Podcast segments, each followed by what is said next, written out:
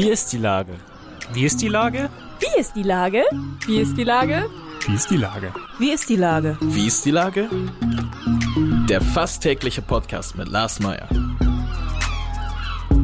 Wie ist die Lage? Unser fast täglicher Podcast als Kooperation mit der Mopo und der Gute-Leute-Fabrik spürt seit über einem Jahr tagesaktuellen Fragen nach.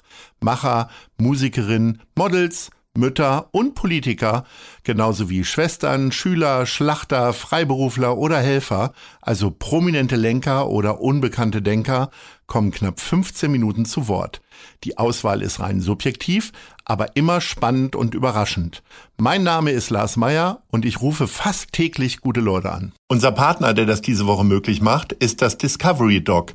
Direkt neben der Elfi erlebst du den Hamburger Hafen aus bisher ungesehenen Perspektiven mittels modernster Virtual Reality Technologien, Projektion und Live-Simulation. Das war Werbung. Herzlichen Dank. Heute befrage ich die Senatorin für Stadtentwicklung und Wohnen, Dorothee Stapelfeld. Ahoi, Frau Stapelfeld. Ahoi und moin, moin. Liebe Frau Stapelfeld, wer geglaubt hat, dass Corona wenigstens die Immobilienpreise senkt, der irrt ja gewaltig. Das ist dann wohl eine der wenigen Branchen und Preise, die stabil bleiben. Gleichzeitig wird es immer schwieriger, Flächen für neue Wohnungen zu finden. Wie ist die Lage bei Ihnen in der Behörde?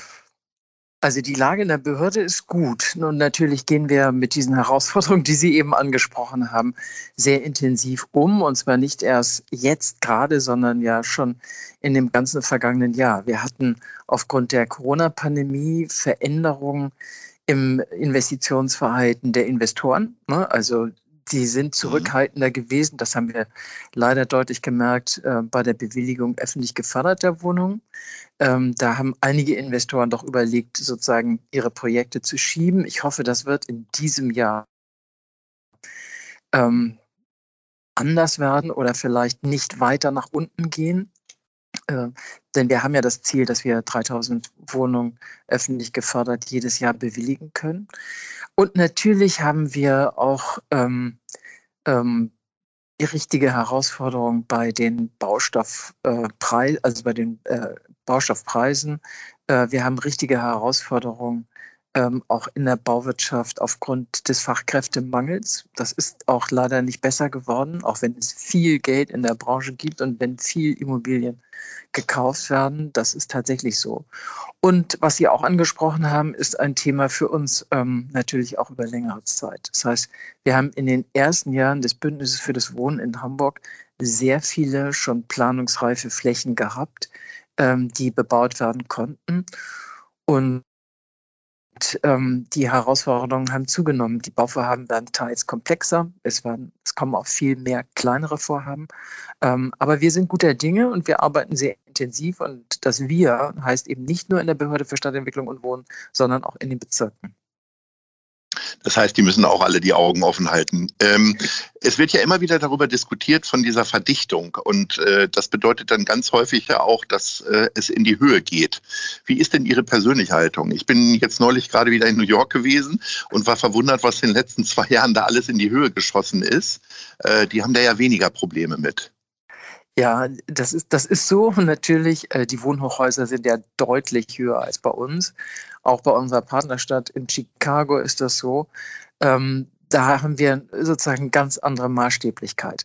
Ähm, wir haben uns vor ein paar Jahren mit den Bezirken zusammen auf ein Hamburger Maß verständigt. Und das heißt schon, dass wir ähm, glauben, dass man in unserer Stadt mehr bauliche Dichte in einigen Stadtteilen haben kann. Äh, und das heißt selbstverständlich, dass es zum Beispiel die bauliche Dichte sein kann, wie wir sie in den Gründerzeitquartieren finden. Also wir gehen jetzt nicht daran und sagen, in Hamburg kann überall, ob es am Stadtrand ist äh, oder eher im dörflichen Bereich in Bergedorf, in, man kann nicht überall fünf, sechs, äh, sieben, acht Geschosse äh, hinstellen, selbstverständlich nicht. Aber wir haben deutlich mehr Möglichkeiten, baulich in die Höhe zu gehen. Und natürlich ist das mit ähm, mit unserer Innenstadt äh, beziehungsweise mit unserer Stadtentwicklung auch sehr gut vereinbar. Wir haben ja äh, das Ziel, dass wir insbesondere ähm, mit der Priorität innerstädtisch bauen. Und innerstädtisch haben wir auch die Möglichkeit, baulich deutlich in die Höhe zu gehen. Werden Wohnungen, die Sie jetzt planen, eigentlich eher größer oder eher kleiner? Also äh, größer möglicherweise, weil der Platzbedarf mehr da ist von den Leuten durch beispielsweise Homeoffice oder aber kleiner, weil äh, es immer mehr Singles gibt und die Familien im Schnitt kleiner werden?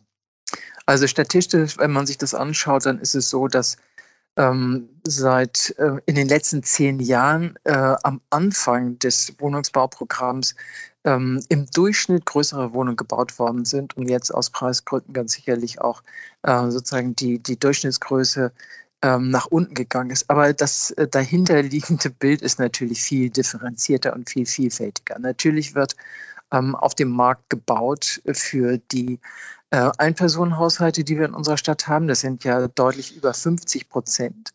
Ähm, und ähm, gleichzeitig haben wir eine höhere Nachfrage, wirklich deutlich höhere Nachfrage nach familiengerechten Wohnungen, die wiederum größer sein müssen und auch flexibler noch, was die funktionalen Grundrisse angeht.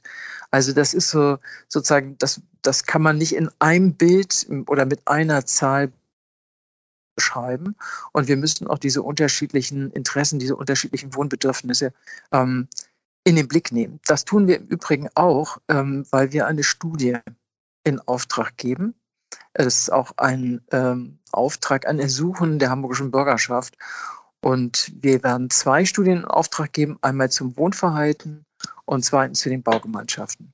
Denn äh, Sie haben natürlich sehr recht mit dieser Frage, wie groß ist eine Wohnung, wie wie kann man auch in der Zukunft, wenn sie dann sozusagen gebaut ist, wie kann man in der Zukunft mit bestimmten Herausforderungen umgehen, wie zum Beispiel mehr zu Hause zu arbeiten, wenn das gewünscht ist. Und Homeoffice wird sicherlich auch nach der Corona-Pandemie eine größere Rolle spielen. Also das sind Sachen, die zu berücksichtigen sind. Und wenn Familien in unsere Stadt ziehen, möchten sie natürlich auch familiengerechte Wohnungen haben. In meinem Alter, sage ich mal, versuchen gerade alle irgendwie Häuser oder zumindest Doppelhaushälften zu kriegen. Die finden sie immer nur in der Metropolregion mit dem Taschengeld, was wir dafür zur Verfügung haben. Wie sehr arbeiten Sie denn da an der Stelle mit der Metropolregion zusammen? Weil am Ende sind das ja alles Hamburger, die dann irgendwie Richtung Lüneburg oder sonst wohin ausweichen. Also in der, äh, in der Metropolregion gibt es eine Arbeitsgruppe, die sich mit dem Thema Wohnen ähm, auseinandersetzt und das bearbeitet. Ähm, also insofern ist das ein Thema und wir tauschen uns auch da sozusagen über die jeweiligen Sachstände aus. Und das machen wir auch sehr konkret zum Beispiel mit Schleswig-Holstein. Äh, wir haben ja einen Dialog zur Raumplanung mit ähm, dem schleswig-holsteinischen Innenministerium, also mit Frau Dr. Sütterlin Bark. Äh, und ähm, da ist das Thema Wohnungsmarktentwicklung im Verflechtungsraum von Hamburg auch ein, ein wichtiges. Aber natürlich muss man jetzt Folgendes sehen. Ähm, weder im Bereich der großen Metropolregion noch in diesem Verflechtungsraum ist es uns möglich, ähm, bestimmte Themen, die wir haben oder bestimmte Zielsetzungen ähm, sozusagen von oben nach unten durchzusetzen. Also das ist in, in Hamburg noch ein bisschen anders, aber in Schleswig-Holstein ist es natürlich so, dass die Kommunen ganz eigenständig äh, ihre Entscheidung treffen. Das, da ist noch nicht mal die, äh, kann noch nicht mal die, die Landesregierung durchgreifen. Aber was wir tun ist, wir stimmen uns ab, wir haben Transparenz äh, über die Fragestellung, welche Wohnungen werden in Hamburg ähm, an den Grenzen zu Schleswig-Holstein und welche Wohnungen werden in Schleswig-Holstein gebaut und wie sieht da die Wohnungsnachfrage aus? Ich bin äh, die Tage über die Reeperbahn flaniert und ähm, habe mich dann gefragt, wie lange es eigentlich diese Riesenbaulücke da gibt und äh, bin darauf gekommen, dass es jetzt schon über acht Jahre sind. Jetzt ist, fällt es wahrscheinlich nicht direkt in Ihren äh, Verantwortungsbereich, aber ähm, gibt es da Bewegungen, dass diese äh, unsägliche Riesenlücke äh, jetzt irgendwann mal gefüllt wird? Und wie sehr sind Sie dafür verantwortlich? Ich weiß es nicht. Im Moment gar nicht. Ah, also wir, wir, aber Sie können ja trotzdem vielleicht was sind, dazu wir sagen. Sind auch, äh, wir sind auch interessiert. Sie sind fein raus. Zu erfahren. Naja, so, so natürlich nicht, weil uns das ja, ja genauso interessiert und wir ja. an dem ganzen Abschluss des Verfahrens ja auch beteiligt waren. Und was äh, sozusagen die Planbude einmal an Ideen äh, entwickelt hat und dann ja auch umgesetzt worden ist von der Stadt, auch im Hinblick auf, ähm, äh, also zusammen mit der Bayerischen Hausbau, das, das ist ja sozusagen schon auch eine gute Grundlage. Aber ich kann Ihnen im Moment nicht präzise sagen, ähm, wie der Sachstand genau ist. wer wird sich denn dafür interessieren? Ist das dann der Bezirksamtsleiter Mitte oder wer muss ja. da mal Druck machen? Momentan ja. ist es ja eh so, dass eben natürlich auch durch die Pandemie, aber auch durch die Koalitionsgespräche habe ich den Eindruck, dass hier in der Stadt doch einiges so liegen bleibt irgendwie. Ähm, wie erfahren Sie das denn so äh, in Ihrer Behörde? Ich meine, Sie neigen ja jetzt nicht dazu, häufig nach Berlin fahren zu müssen. Nein, ich bin natürlich in Berlin gewesen, äh, als die Koalitionsverhandlungen ähm, in den Arbeitsgruppen sozusagen ja. bearbeitet, also als wir dort getagt haben, in den Arbeitsgruppen, in der Arbeitsgruppe äh, Bauen und Wohnen selbstverständlich. Aber im Prinzip, äh, ab und zu muss man dann auch mal die Sachen äh, laufen lassen. man kann nicht, nicht komplett doppelt arbeiten, aber ich glaube, hier ist nichts in unserer Stadt. Wir haben wirklich, wir haben sehr intensiv und das sind ja einige Mitglieder aus dem Senat gewesen, sehr intensiv mitgearbeitet und vorbereitet in den Arbeitsgruppen, was jetzt verhandelt wird und demnächst, ähm, wie ich hoffe, abgeschlossen wird. Aber wir haben auch natürlich nicht unsere äh, sozusagen Basisaufgaben hier liegen lassen, ganz im Gegenteil. Das war schon sind ziemlich aufreibend. Jetzt sind Sie da in einer Fachgruppe unterwegs gewesen. Ähm, ich sag mal, Sie stehen jetzt nicht im Verdacht, da noch Ministerin äh, werden zu wollen. Aber so vor 20 Jahren wäre das äh, möglicherweise eine Option gewesen oder ist die, ist die Hamburg-Liebe da viel zu groß für? ich glaube, das ist äh, vor 20 Jahren habe ich mir auch vielleicht diverse Dinge in meinem Leben noch anders vorgestellt. also das würde ich jetzt, äh, das, äh, da gibt es in, insofern ja bei den in der Politik, das wissen Sie ja mal, gibt es keine Laufbahnplanung, die man machen okay. kann. Okay, Sie hätten also alles auf sich zukommen lassen. Vor allen Dingen hätte ich dort gearbeitet, wo ich mich am wohlsten fühle. Ja, das ist ja am Ende dann doch wieder Hamburg. Sie haben, mir im, Sie haben mir ja im letzten Gespräch erzählt, dass Sie gerne Karten und Briefe schreiben, also vor allen Dingen auch Geburtstagskinder bedenken. Ich habe persönlich auch eine bekommen. Vielen Dank dafür nochmal. Ähm, jetzt ist ja Weihnachtszeit. Äh, äh, neigen Sie auch dazu, möglicherweise für Mitarbeiterinnen und Mitarbeiter irgendwas zu basteln? Nein. Und Adventskalender, hängen die bei Ihnen in der Behörde? Schenken Sie sich untereinander da irgendwie Schoko-Adventskalender oder so? Also ich habe noch keinen gesehen und ich würde es auch nicht tun. Okay. Also für meine Enkel ist es immer was anderes, aber ich würde noch nicht mal Schokolade da reintun. Äh, meine, Och, Enkel, okay. meine Enkel kriegen immer Weihnachtskalender. Lego. Nein, die sind äh, weit, weit weg, also nicht in Hamburg und deswegen gibt es immer okay. was Hamburg Besonderes, Spezifisches. Aber äh, auch, auch keine Geschenke, sondern richtige schöne kleine Kalender. Die holen Sie dann möglicherweise ja äh, in einer Ihrer Top 3 Geschäfte, denn wir sind schon am Ende unseres Gesprächs, da kommt immer die Top 3 und äh, ob Ihrer Schreibleidenschaft würde ich gerne von Ihnen wissen, wo Sie denn so Papier- und Schreibwaren besorgen. Was wäre denn Platz 3? Platz 3. Einer Reihenfolge soll ich das sogar machen. Also Platz 3, mhm. ähm, Platz 3 würde ich sagen, sind die beiden wunderschönen Schreibwaren Läden in der Eppendorfer Landstraße, die okay. ich beide sehr, wirklich sehr schätze. Ja. Äh, und sehr gerne einkaufe. Das ist sowieso eine meiner größten Leidenschaften, in Schreibwarenläden zu gehen und zu gucken, was es gibt und auszuwählen von den Schreibgeräten. Probieren Sie dann da immer die Schreibgeräte? Ich weiß immer nicht, ich habe neulich auch einen Kugelschreiber gehört und weiß immer gar nicht, was ich dann da schreiben soll irgendwie. Äh, nur seinen Namen da drauf zu kritzeln oder Guten Tag ist ja auch doof. Haben Sie da mal ja. einen Tipp für mich?